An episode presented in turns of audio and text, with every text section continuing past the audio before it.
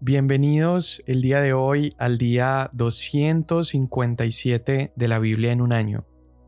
Hoy estamos leyendo el Evangelio según San Lucas, capítulo 1. Hoy comenzamos este nuevo libro.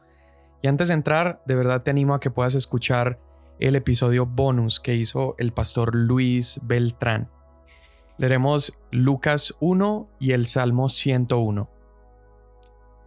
Por cuanto muchos han tratado de poner en orden y escribir una historia de las cosas que entre nosotros son muy ciertas, tal como nos las dieron a conocer los que desde el principio fueron testigos oculares y ministros de la palabra, también a mí me ha parecido conveniente, después de haberlo investigado todo con diligencia desde el principio, escribírtelas ordenadamente, excelentísimo Teófilo, para que sepas la verdad precisa acerca de las cosas que te han sido enseñadas.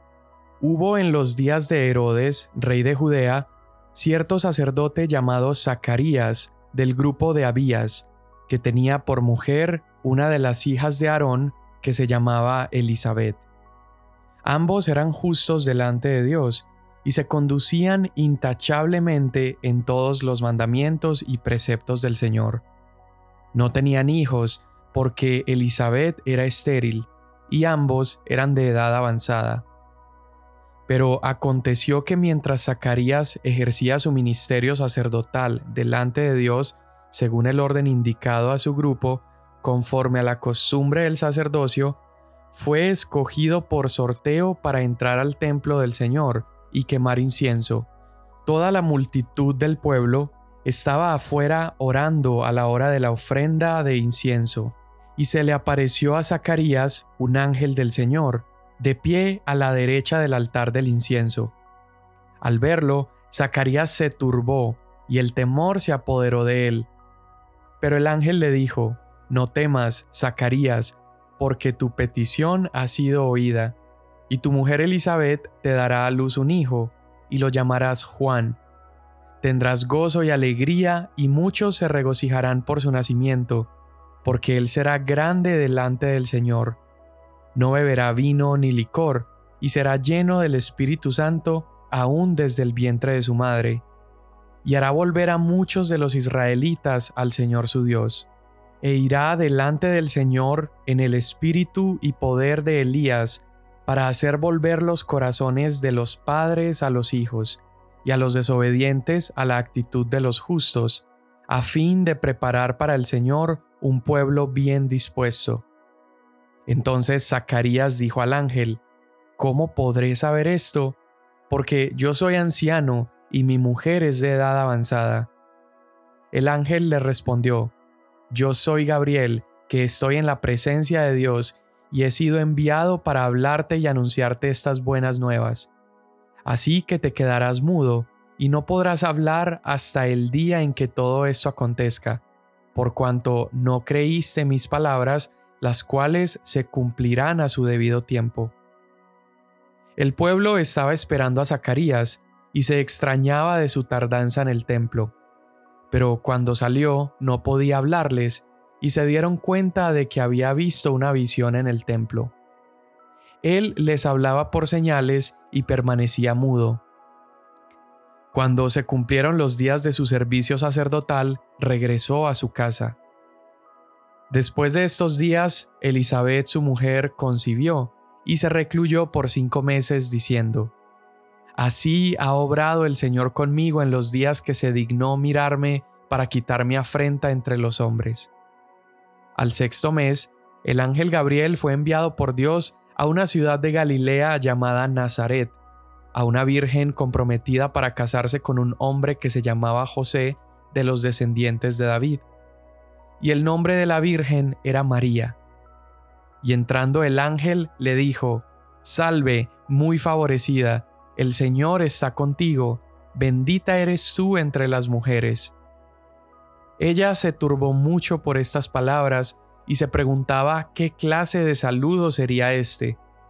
Y el ángel le dijo, No temas, María, porque has hallado gracia delante de Dios. Concebirás en tu seno y darás a luz un hijo, y le pondrás por nombre Jesús.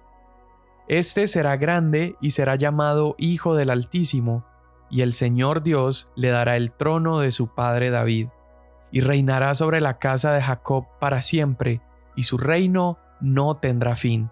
Entonces María dijo al ángel, ¿Cómo será esto, puesto que soy virgen? El ángel le respondió, El Espíritu Santo vendrá sobre ti, y el poder del Altísimo te cubrirá con su sombra. Por eso el santo niño que nacerá será llamado Hijo de Dios. Tu parienta Elizabeth en su vejez también ha concebido un hijo, y este es el sexto mes para ella, la que llamaban estéril, porque ninguna cosa será imposible para Dios. Entonces María dijo, Aquí tienes a la sierva del Señor, hágase conmigo conforme a tu palabra. Y el ángel se fue de su presencia. En esos días María se levantó y fue apresuradamente a la región montañosa, a una ciudad de Judá, y entró en casa de Zacarías y saludó a Elizabeth. Cuando Elizabeth oyó el saludo de María, la criatura saltó en su vientre, y Elizabeth fue llena del Espíritu Santo, y exclamó a gran voz, Bendita tú entre las mujeres, y bendito el fruto de tu vientre. ¿Por qué me ha acontecido esto a mí, que la madre de mi Señor venga a mí. Porque apenas la voz de tu saludo llegó a mis oídos, la criatura saltó de gozo en mi vientre. Y bienaventurada la que creyó que tendrá cumplimiento lo que le fue dicho de parte del Señor. Entonces María dijo, Mi alma engrandece al Señor, y mi espíritu se regocija en Dios mi Salvador, porque ha mirado la humilde condición de esta su sierva pues desde ahora en adelante todas las generaciones me tendrán por bienaventurada. Porque grandes cosas me ha hecho el poderoso, y santo es su nombre. Y de generación en generación es su misericordia para los que le temen. Ha hecho proezas con su brazo, ha esparcido a los soberbios en el pensamiento de sus corazones, ha quitado a los poderosos de sus tronos, y ha exaltado a los humildes a los hambrientos ha colmado de bienes y ha despedido a los ricos con las manos vacías. Ha ayudado a Israel, su siervo, para recuerdo de su misericordia, tal como dijo a nuestros padres, Abraham y a su descendencia para siempre. María se quedó con Elizabeth como tres meses y después regresó a su casa. Cuando a Elizabeth se le cumplió el tiempo de su alumbramiento, dio a luz un hijo y sus vecinos y parientes oyeron que el Señor había demostrado su gran misericordia hacia ella, y se regocijaban con ella. Al octavo día vinieron para circuncidar al niño, y lo iban a llamar Zacarías según el nombre de su padre. No, sino que se llamará Juan, respondió la madre. Y le dijeron, No hay nadie en tu familia que tenga ese nombre. Entonces preguntaban por señas al padre cómo lo quería llamar. Él pidió una tablilla y escribió lo siguiente, Su nombre es Juan. Y todos se maravillaron. Al instante le fue abierta su boca y suelta su lengua, y comenzó a hablar dando alabanza a Dios. Y vino temor sobre todos los que vivían a su alrededor, y todas estas cosas se comentaban en toda la región montañosa de Judea. Todos los que las oían las guardaban en su corazón, diciendo, ¿qué pues llegará a ser este niño? Porque la mano del Señor ciertamente estaba con él.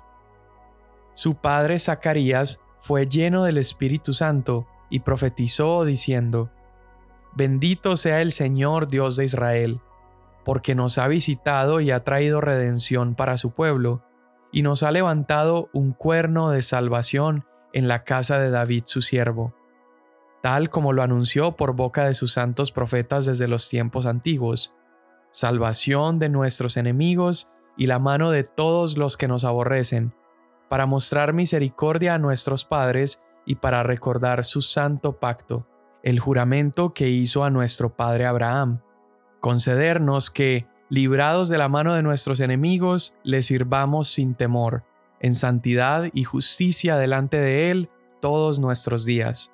Y tú, niño, serás llamado profeta del Altísimo, porque irás delante del Señor para preparar sus caminos, para dar a su pueblo el conocimiento de la salvación por el perdón de sus pecados, por la entrañable misericordia de nuestro Dios, con que la aurora nos visitará desde lo alto, para dar luz a los que habitan en tinieblas y en sombra de muerte, para guiar nuestros pies en el camino de paz.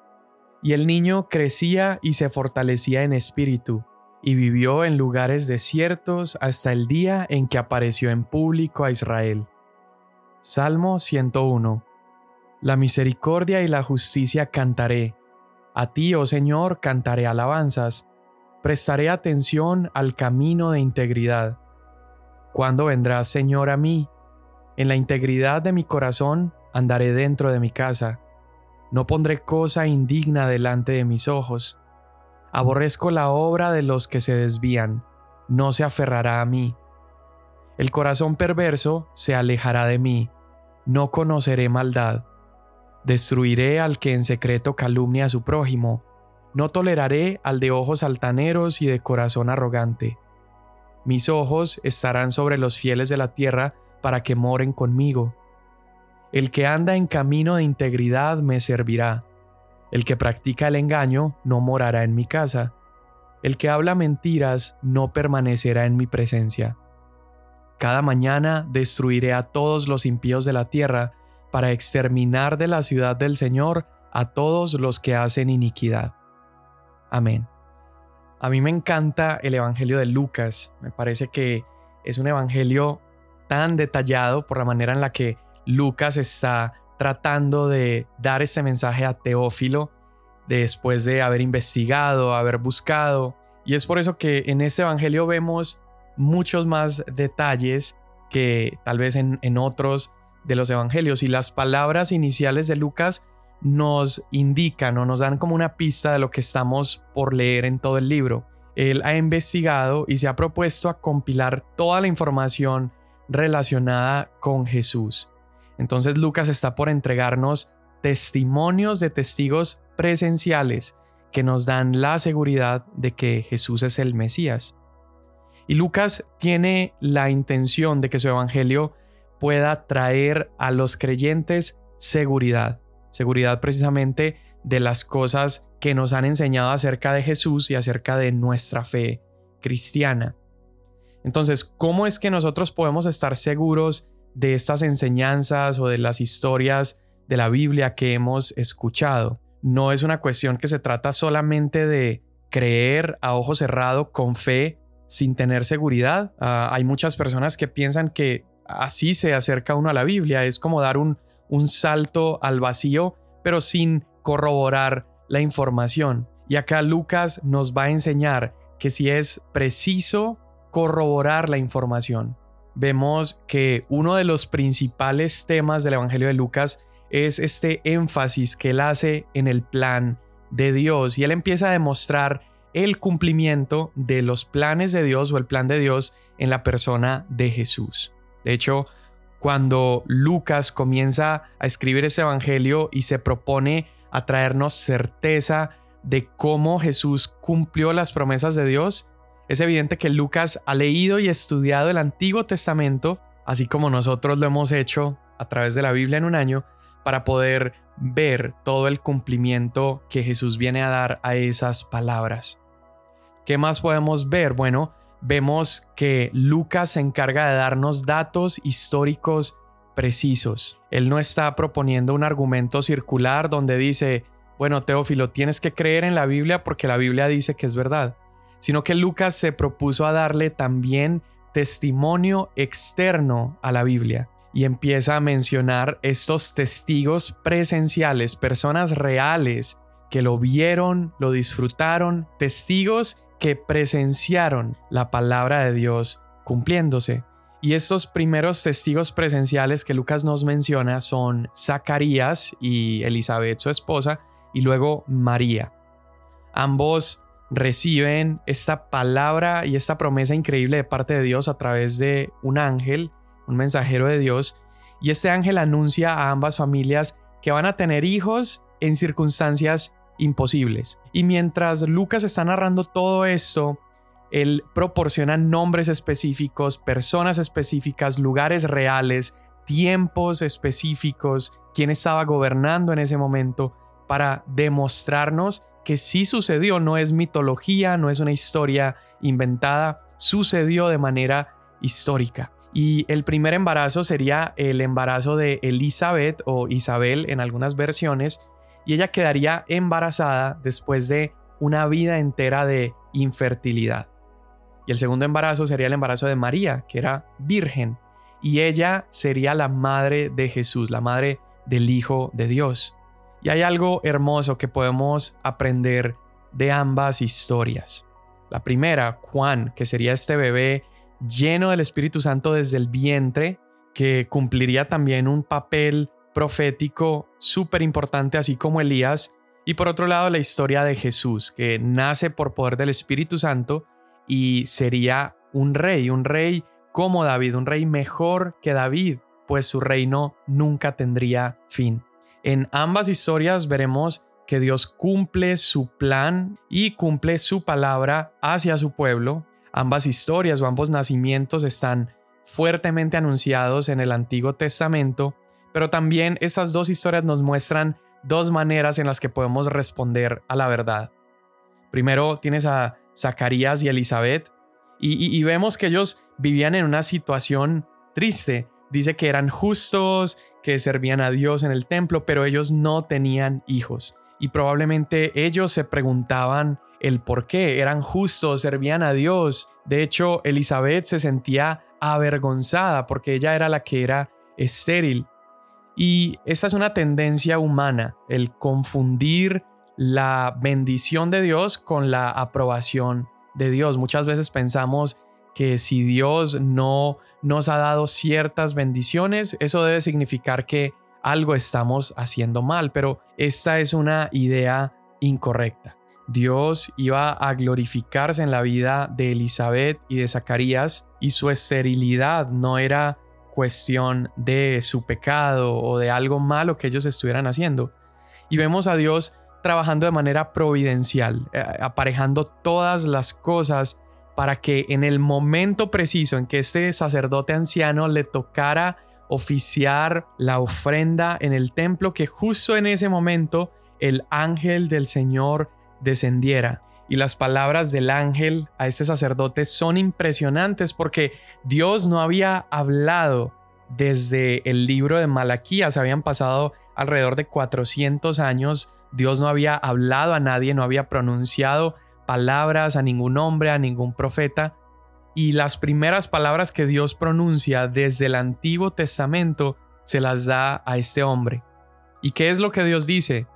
Bueno, Dios continúa donde se había quedado en el Antiguo Testamento. Él empieza donde había dejado de hablar, porque las últimas promesas del libro de Malaquías era que Dios enviaría al profeta Elías y este uniría el corazón de los padres a los hijos. Y esto es exactamente lo que el ángel le está diciendo a Zacarías en este momento, que Dios iba a enviar a Juan, otro como Elías, y él prepararía el camino para la venida del Señor.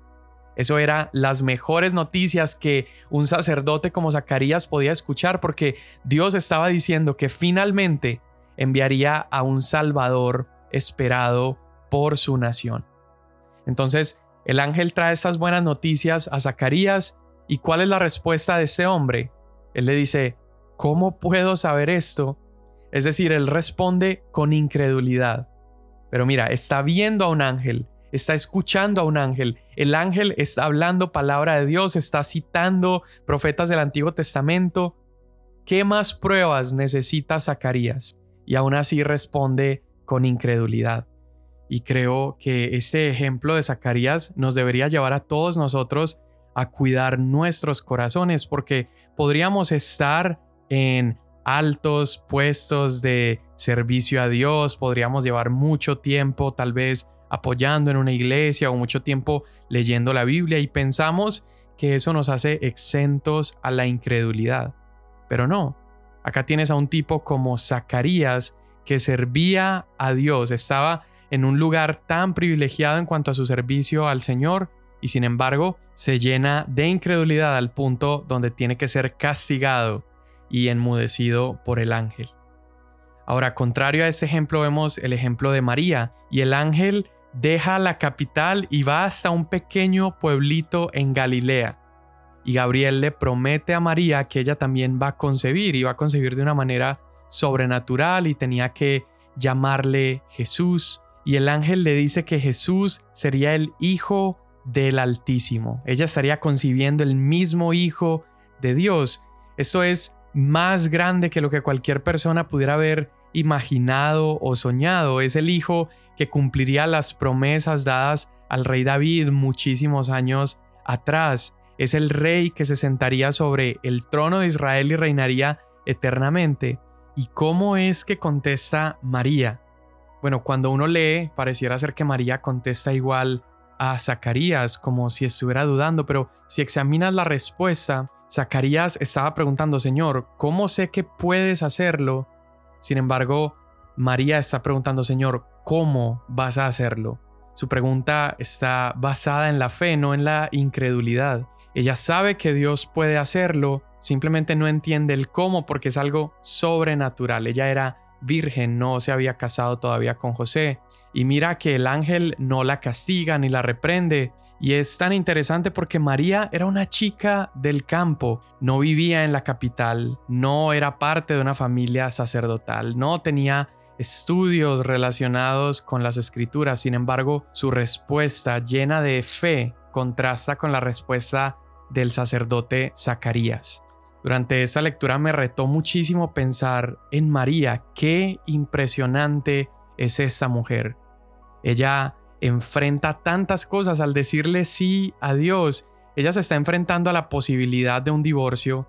Ella se está enfrentando a romper ese compromiso, nunca casarse, llevaría esa vergüenza sobre su nombre, pues si no se casaba el pueblo pensaría que había tenido relaciones fuera del matrimonio, tantas cuestiones que podrían estar pasando por la mente de María y sin embargo ella contesta, Señor, yo soy tu sierva, yo soy tu esclava, es la traducción literal de la palabra y la respuesta que María le da. Y hoy yo me pregunto, ¿cuál será el tipo de fe que tenemos tú y yo en este día? Mientras leemos la palabra del Señor, profundizamos en la escritura, ¿cuál es nuestra fe?